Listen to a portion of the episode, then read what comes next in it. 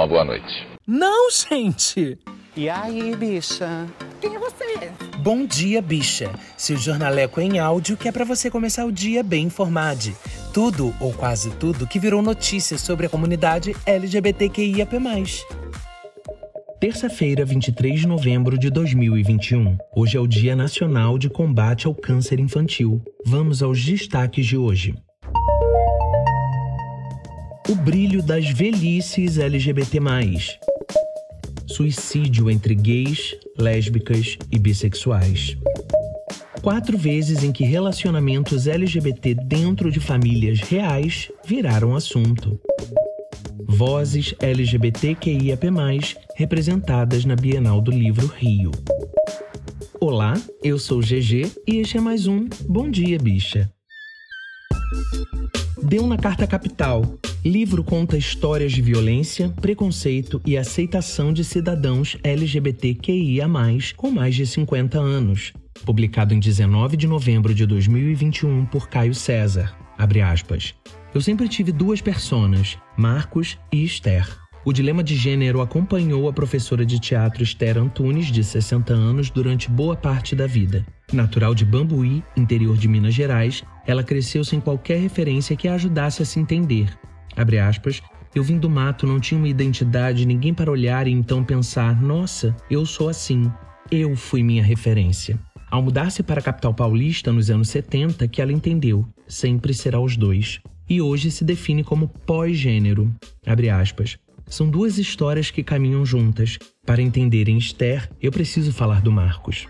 O relato de Esther compõe O Brilho das Velhices LGBT+, obra recém-lançada que joga luz sobre o envelhecimento de lésbicas, gays, bissexuais, travestis, transexuais e pansexuais. Abre aspas, as pessoas enxergam a velhice como algo hegemônico, explica Luiz Baron, um dos autores do livro e presidente da Eternamente Sou, a velhice LGBT, porém, não se encaixa nos estereótipos que a sociedade tem sobre os idosos.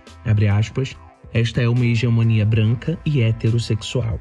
Organizado pela ONG Eternamente Sou, em parceria com o Núcleo de Pós-Graduação em Antropologia Social da Universidade de Goiás e o Núcleo de Estudos em Ciências do Envelhecimento da Universidade São Judas Tadeu, o livro aborda temas como o idadismo, a solidão afetiva e o apagamento da sexualidade na velhice. Foram gravadas mais de 55 horas de entrevistas com 20 depoentes de todo o Brasil, com idade entre 40 e 80 anos. A transcrição literal dos depoimentos é importante para que os personagens dialoguem diretamente com o leitor, reforça a pesquisadora e coautora da obra Sandra Ortiz. Como Esther, muitos LGBT+, que hoje chegam à terceira idade, viveram um reencontro tardio com a própria sexualidade e identidade. A história de Denise Tainá, 71, começou após os 50 anos depois de uma vida como homem e ter sete filhos. Depois que meu pai morreu, me soltei um pouco, revela. Inicialmente ela começou a se montar como crossdresser, mas logo entendeu que desejava viver como uma mulher. Aspas. Chegou o tempo de ir para a rua e me mostrar. A juventude dos que chegam hoje à terceira idade foi marcada por um histórico controle e repressão na ditadura. O casamento homoafetivo, a retificação do nome social e da certidão de nascimento, vale lembrar, só passaram a valer nos anos 2000. Agora mais velhos, eles enfrentam novas camadas de violência e negligência. Dados da Associação de Aposentados dos Estados Unidos indicam que 57% dos homens gays acima dos 45 anos são solteiros e 46% vivem sozinhos. Na faixa dos 60, este número salta para 80% e 75%, respectivamente, mais que o dobro do percentual registrado entre idosos heterossexuais. Além dos impactos da solidão no bem-estar, a ausência de família e cuidadores torna a velhice mais vulnerável, já que os vínculos com outros grupos sociais tendem a esfarelar na terceira idade. Aspas. Quando um LGBT chega aos 60, aquele grupo de apoio que ele montou durante toda a vida começa a sumir. Uns adoecem, outros morrem, diz Luiz. E em geral eles não podem mais cuidar de si, quem dirá dos amigos. Desde o começo da pandemia, a Eternamente Sou, única atuante no Brasil com foco na velhice LGBTQIA, distribui 45 cestas básicas, auxilia financeiramente no acesso à moradia e disponibiliza mais de 20 psicólogos para acompanhamento. Em março de 2020, também foi ao ar as salas de Meets, uma maneira de conectar idosos LGBTs em todo o país, programa que deu origem ao livro. Com essa rede de apoio, fomos capazes de cuidar do psicológico dessas velhices que estava muito fragilizado, conta. O livro O Brilho das Velhices LGBT+, escrito por Luiz Baron, Sandra Ortiz e Carlos Eduardo Enig, já está disponível para venda no site da editora Ucitec. O dinheiro arrecadado com a venda será aplicado na continuidade dos projetos oferecidos pela Eternamente Sou. A gente pensa tão pouco no próprio envelhecimento que fica fácil a gente não pensar no envelhecimento alheio. E quando a gente pensa em comunidade é sobre o todo, vai para além do umbigo da gente, né? Temos tão poucas referências de idosos da comunidade LGBTQIAP+, exatamente pelo que a matéria fala. A maioria se descobriu em uma vivência exatamente como nasceu para ser, muito tarde. Os que são idosos hoje viveram tempos ainda mais terríveis e pouco se registrava das suas vivências. Talvez sejamos a primeira geração, nós 30 mais, pré-40, que vamos envelhecer sendo observados nesse processo. Que possamos também então observar e cuidar de quem hoje já precisa da gente. O livro está aí para a gente aprender e eu vou colocar o link da editora na descrição do episódio. Alerta de conteúdo sensível sobre suicídio. Se não quiser ouvir, pule para o minuto 940. Deu na Galileu. Segundo pesquisa, interseção de múltiplas identidades minorizadas associadas ao risco aumentado de suicídio publicado em 21 de novembro de 2021 por Redação Galileu.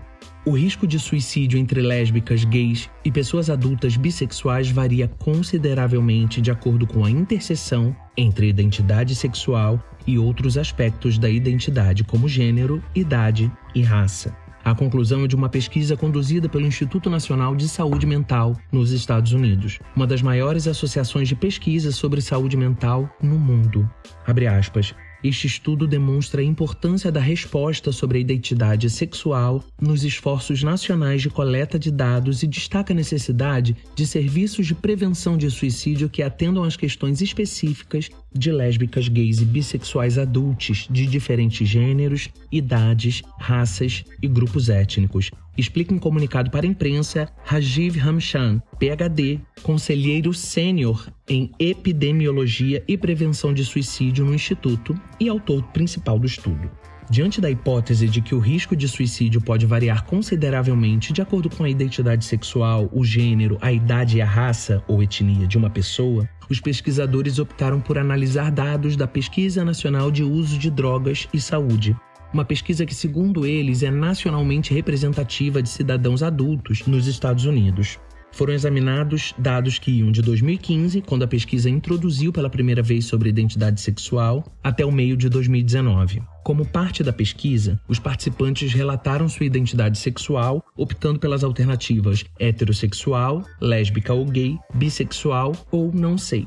Também foi perguntado se os respondentes tiveram em qualquer momento nos últimos 12 meses comportamento relacionado ao suicídio, sendo eles pensamentos suicidas ou planos de suicídio. De forma geral, levando em consideração fatores demográficos, os pesquisadores descobriram que o risco de suicídio é de 3 a 6 vezes maior para lésbicas, gays e pessoas adultas bissexuais do que para pessoas adultas heterossexuais, em todas as faixas etárias e categorias de raça e etnia. Esse tema é bastante delicado, motivo pelo qual tem um aviso anterior à matéria, mas acredito que quem está de boa para observar esses dados precisa pensar a respeito. O que, que, enquanto comunidade, a gente pode fazer para ajudar as nossas pessoas? A maioria de nós não tem competência para lidar, não estudou, não tem formação para isso. Então é preciso, ao menor sinal, acompanhar a pessoa ao serviço de saúde. Ligue 188 no Centro de Valorização à Vida. Muitas vezes as pessoas não conseguem se ajudar sozinhas. Vamos pegar na mão? Vamos. Cada vida é única e importa. Se alguém estiver ouvindo e precisar conversar a respeito, as minhas redes sociais estão abertas. Os arrobas e o e-mail do programa está na descrição do episódio. Eu não tenho competência para tratar isso, mas eu posso te acompanhar para quem tenha. Você importa, viu? E não é só no setembro amarelo, é todo dia.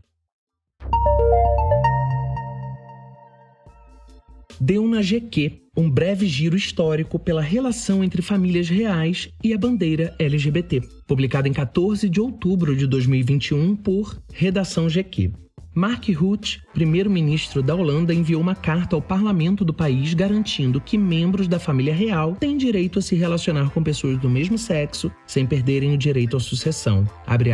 O governo não acredita que um herdeiro ao trono tenha de abdicar ao seu direito por causa dessa escolha, diz o documento obtido por jornais locais. Se você está antenado a filmes e séries, o episódio pode te lembrar do seriado Young Royals. Lançado na Netflix esse ano, o show trata da relação homossexual entre o fictício príncipe William e um colega do colégio, romance que coloca em jogo seu futuro como monarca da Suécia. Realidade e ficção têm algo em comum. Tanto a série quanto a carta do primeiro-ministro tratam de casos raros. Ainda que muitas famílias reais pelo mundo reconheçam o casamento LGBT em seus países, da Dinamarca ao Camboja, o tema no seio dessas próprias instituições nem sempre é bem resolvido. A família real inglesa, por exemplo, não tem normas que prevejam esse tipo de relacionamento envolvendo seus membros. No entanto, relacionamentos reais LGBT já aconteceram e o tema já virou assunto em pelo menos quatro momentos diferentes na história recente. O príncipe Manvendra Singh Gohil, da antiga ordem de Rajputla, em Gujarat, Índia, se declarou homossexual a um jornal indiano em 2006. A dinastia já tinha perdido seu poder desde 1971, mas títulos e responsabilidades tradicionais ainda se mantinham. O gesto de Mavendra, portanto, significou sua saída da linha sucessória, além de uma expulsão temporária da família. Além disso, houve perseguição por parte do público. Uma lei originária da época em que o país era colônia britânica e derrubada apenas em 2018 tornava crime a relação afetiva homossexual. Membro de uma das mais antigas famílias aristocráticas da Espanha, Luísa Isabel Álvares de Toledo, 21ª duquesa de Medina Sidônia, se casou com a alemã Liliana Maria Daumann em uma cerimônia civil horas antes de sua morte, em 7 de março de 2008, aos 71 anos. Luísa Isabel havia conhecido Liliana nos anos 80 durante a festa de casamento de um de seus três filhos. A duquesa se distanciava do perfil conservador de sua família, tendo sido sentenciada duas vezes à prisão por seu ativismo. A primeira em 67 por protestar a favor de fazendeiros que perderam as terras devido a um acidente envolvendo aviões americanos, e a outra em 1970, após escrever um livro a respeito de brutalidade policial e a situação dos presídios espanhóis. Lord Ivar Mountbatten, primo da rainha Elizabeth II, foi o primeiro membro abertamente gay da família real britânica. Mountbatten tornou pública sua orientação sexual em 2016 e se casou com seu parceiro, James Cole, em 2018. A cerimônia, também a primeira de seu tipo, ocorreu na companhia de 60 familiares, incluindo suas três filhas, cujo suporte foi essencial para Mountbatten, segundo o próprio declarou nas redes sociais. Por lá, a celebração também foi particularmente britânica. Abre aspas, foi um dia maravilhoso apesar do tempo horrível, brincou em publicação no Instagram. Mais recentemente, Príncipe William disse que, abre aspas, apoiaria seus filhos se eles se declarassem homossexuais. Abre aspas, queria viver em um mundo no qual isso é normal e tranquilo, mas particularmente para minha família e na posição que estamos, isso é algo que me deixa um pouco nervoso, disse em evento beneficente em Londres em 2019. William tem três filhos com Kate Middleton, os príncipes George e Louis, além da princesa Charlotte, todos, claro, parte da linha sucessória da família. A BBC, o correspondente Ben Hunt, disse acreditar que o endosso do príncipe William a causas LGBT, inclusive dentro da própria família, foi um enorme momento, mas lembrou que muitos países sob influência da coroa britânica ainda não têm leis para proteger os direitos dessa população. A homossexualidade ainda é uma ofensa criminal em 35 dos 53 membros da comunidade britânica de nações e é legal em apenas 18 deles, escreve o jornalista. É aquilo, né, gente? Ah, eu aceito tudo desde que não seja na minha casa. E não, essas histórias precisam ser contadas porque se eles querem fingir que não existimos, nós vamos mostrar que existimos sim em todos os lugares. As famílias da realeza são uma espécie de marco da tradição familiar do mundo, né? Então lamento informar aos conservadores, mas nós também estamos lá. Chupa, majestades. Deu no Diário Carioca. Vozes LGBTQIAP+, na Bienal do Rio. Publicado em 21 de novembro de 2021, por redação do Diário Carioca. As vozes LGBTQIAP+, ganham espaço em mais uma edição do maior festival literário do país, que acontece de 3 a 12 de dezembro no Rio Centro. Com uma programação plural criada por um coletivo curador, duas mesas na Bienal vão abordar especificamente os rumos da literatura, abordando diversidade sexual e identidade de gênero. Os ingressos já estão à venda no site e os papos também poderão ser acompanhados em tempo real por lá. Aspas. A expectativa para todas as mesas é especial e a volta de grandes encontros presenciais. Será muito simbólico voltar num evento a favor da literatura, do encontro, da troca, da diversidade, da democracia, da cultura, da educação, afirma Felipe Cabral, curador do evento. A mesa Os Novos Rumos da Literatura LGBTQIAP+, será no dia 9 de dezembro, às 19 horas, para debater como obras com representatividade LGBTQIAP+, estão formando a mesa com uma nova geração de leitores. São convidados a escritora Clara Alves, autora do best-seller Conectadas, da editora Seguinte, de 2019, a escritora Elaine Baeta, com o recém-lançado Oshi Baby, da editora Galera Record, de 2021 Juan Julian, autor do romance Querido Ex, da editora Galera Record, de 2020. O escritor Pedro Ruas, autor do best-seller Enquanto Eu Não Te Encontro, da editora Seguinte, de 2021. E o escritor Deco Lippe, amante da literatura infantil, infanto-juvenil LGBTQ+, e idealizador do projeto literário Primeira Orelha. Abre aspas. É muito legal poder juntar numa mesa autores jovens que têm um forte trabalho com grande alcance e expressivo número de vendas, com protagonistas jovens LGBTQIA, incluindo adolescentes. Isso mostra como os tempos mudaram. Se há 20 anos essa literatura não existia nas grandes editoras com viés pop comercial, hoje ela já existe. A ideia é pensar como a formação desses novos leitores contribui para uma sociedade mais justa, com menos preconceito, desde cedo aprendendo a lidar com a diversidade, defende Felipe. Já a mesa que encerra o evento no dia 12 de dezembro às 19 horas é intitulada Vozes LGBTQIAP+, o que vem pela frente. Os autores convidados irão conversar sobre como a instabilidade política do país se refletiu na literatura e como suas obras ajudam a pensar o momento presente e a construir um futuro melhor.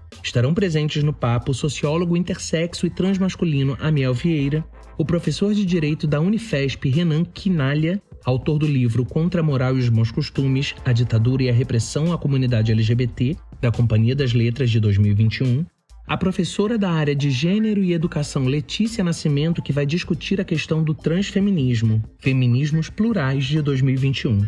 O escritor e palestrante Samuel Gomes, eleito Top Voices 2019 pelo LinkedIn e dono do canal no YouTube Guardei no Armário. E a escritora Natália Borges Polesso, autora do recém-lançado A Extinção das Abelhas, da Companhia das Letras de 2021. Abre aspas. É uma honra encerrar a programação na Bienal pela segunda vez com autores LGBTQIAP+, mesclando livros de ficção e não ficção que resgatam a história da comunidade no Brasil. É um debate maduro, atual e que vai ter muito a contribuir para o que a gente vai precisar falar no período pós-pandemia. Finaliza Felipe, que lança durante o festival seu primeiro romance, O Primeiro Beijo de Romeu, da Galera Record de 2021.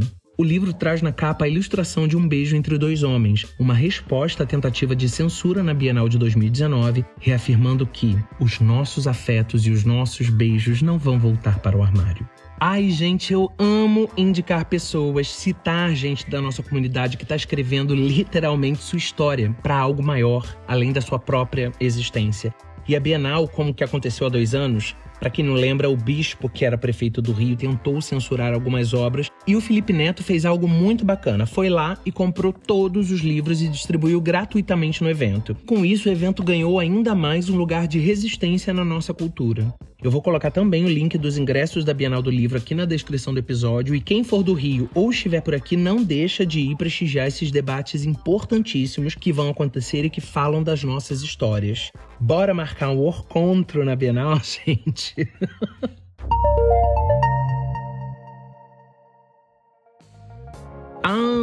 Episódio literário esse Bom Dia Bicho de hoje, hein?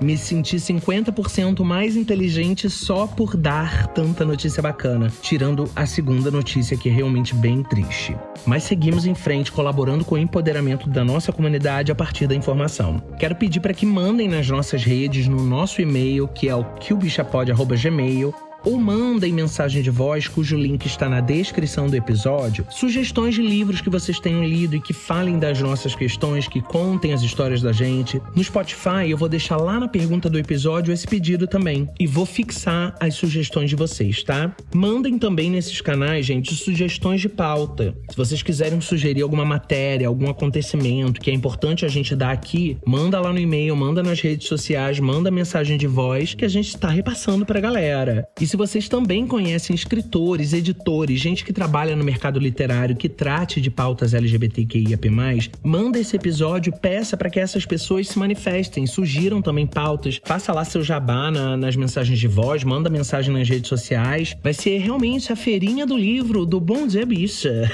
os links das matérias também estarão na descrição do episódio, juntamente com os nossos arrobas. O Bom Dia Bicha conta com pesquisa de Dan Pereira, identidade visual e edição de Rod Gomes, roteiro e produção geral, GG. O programa faz parte do feed do Kill Bicha, um podcast queer, que está no selo Fio, a rede ativista de vozes. Ouça os outros episódios, compartilhe nas suas redes sociais, não deixe de nos marcar e de nos seguir. Amanhã tem mais, hein? Beijo!